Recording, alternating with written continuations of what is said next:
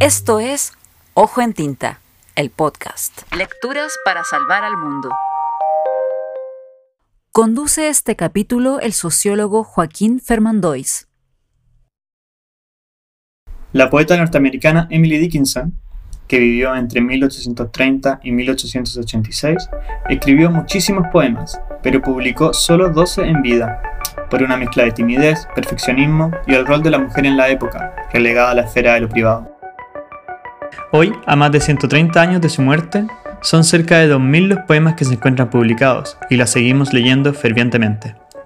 De vida, según sus propias palabras, demasiado sencilla y austera como para molestar a nadie, le mostraba a muy pocas personas sus escritos, y hacia el final de sus días habría salido muy rara vez del cuarto que habitaba en la casa de su padre en Massachusetts, según cuentan sus biógrafos Connie Ann Kirk y Alfred Habeger.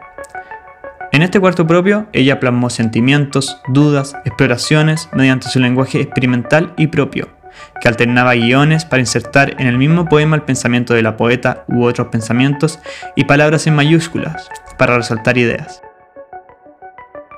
Quiero compartir un poema de Emily Dickinson que explora las complejidades del mundo interior, relevante hoy en día para volver los ojos, la cabeza y el corazón hacia la infinitud de claros y oscuros que hay en el espíritu humano. Este es el poema 670, publicado por primera vez póstumamente en 1929, que compara los peligros del mundo exterior con los que suceden en nuestro interior, hablando de la mente como una casa que puede ser habitada por un fantasma mucho más terrible que aquellos que en la oscuridad creemos que nos acechan. Esta propuesta de una mirada atenta me parece que hace de este poema una lectura para salvar el mundo. La traducción del poema que escucharán es la que se encuentra en el libro Zumbido, hecha por los poetas chilenos Rodrigo Lavarría, Enrique Winter y Verónica Sondek, publicada el año 2018 por la editorial de la Universidad de Valparaíso. Recita la también poeta chilena Victoria Ramírez, autora de Magnolios, publicado por Overol en 2019, y Teoría del Polen, publicado por Provinciano Editores en 2020. No hay que ser una habitación para estar embrujada, no hay que ser una casa, el cerebro tiene pasillos que superan todo lugar material, y más segura es una reunión a medianoche, un fantasma externo, que adentro enfrentar ese huésped más helado. Es más seguro galopar por un convento, perseguida a pedradas, que descubrirse sola y sin la luna, en un lugar desierto, nosotras ocultas tras nosotras mismas, debiera espantarnos más un asesino escondido en nuestro departamento. Sería el menor de los horrores. El prudente lleva un revólver, pone pestillo a la puerta, ignorando a un espectro superior más cerca.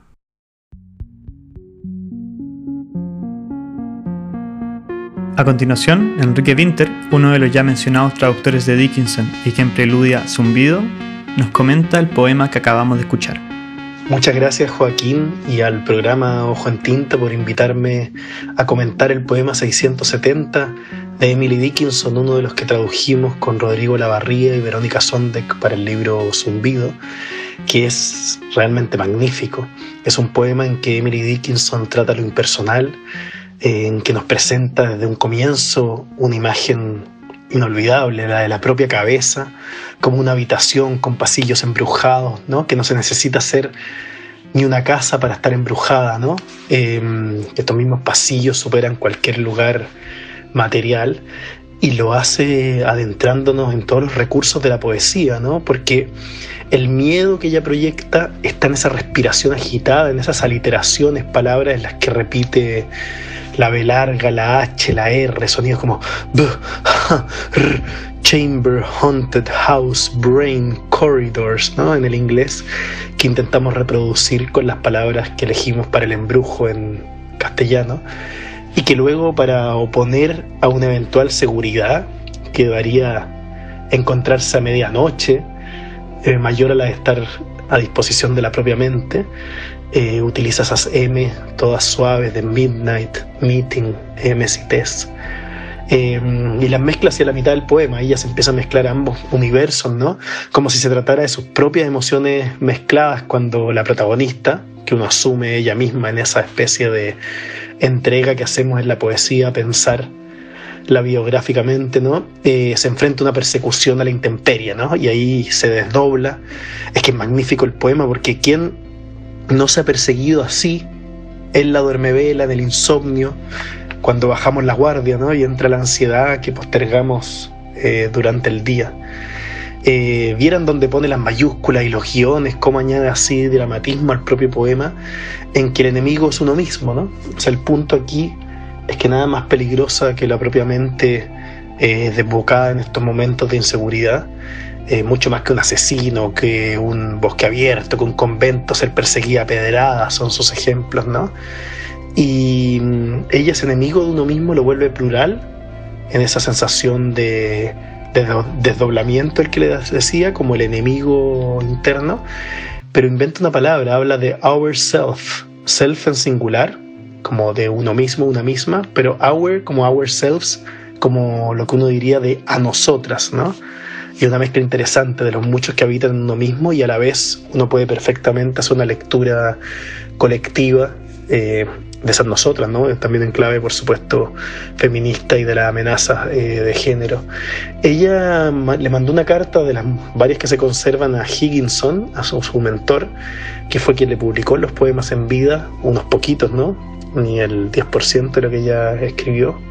El 1% en realidad serían como alrededor de unas 13, 20 poemas de los casi 2000 que publicó, y en uno de sus poemas ya casi cita este mismo, en una de sus cartas casi cita este poema diciendo, la naturaleza es una casa embrujada, pero el arte una casa que intenta ser embrujada. Y esta relación cerebro creador, enemigo, arte, realidad que uno habita, casa, es una constante en su poesía tardía. Y uno podría empezar a releer tal vez el poema 670 desde un pensamiento metaliterario, ¿no? que esté también hablando del proceso de escritura, eh, que a mí me parece algo muy contemporáneo y muy interesante a ser tratado también. ¿no? Lo último que yo les podría comentar en el espacio que tenemos es algo del proceso, algo de la anécdota de nuestra propia traducción colectiva. Eh, tú miré la primera versión que teníamos y, y, lo que en un comienzo era por dentro pasó a ser adentro, en un adentro de ese interior como arquitectónico. Un moonless, que también es un neologismo de... Pero no un neologismo, se podría utilizar para decir que no hay luna, que lo teníamos como desarmada, que es como ella lo quiere hacer sentir, ¿no? Como helpless, pero lo preferimos mantener la imagen como sin la luna. El ourself de nosotras que les comenté, de una misma lo pasamos a nosotras. El startle que de asustarnos creo que refinamos hacia espantarnos. El prudente, de prudent que primero fue cuerpo y el prudente. Y ese final de more near que originalmente pusimos en algo más y cerramos en más cerca porque ese miedo se nos acerca. Un abrazo, auditores, gracias por estar ahí.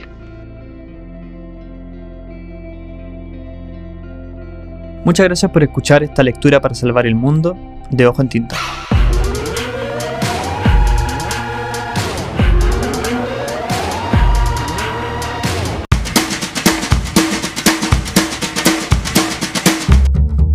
Esto fue Ojo en Tinta. Lecturas para salvar al mundo. Un proyecto financiado por el Fondo del Libro y la Lectura del Ministerio de las Culturas, las Artes y el Patrimonio de Chile, convocatoria 2022. Puedes encontrar todos los capítulos en Spotify, en YouTube y en www.ojoentinta.com. Sigue a Ojo en Tinta en Facebook, Twitter e Instagram y cuéntanos de tus lecturas para salvar el mundo.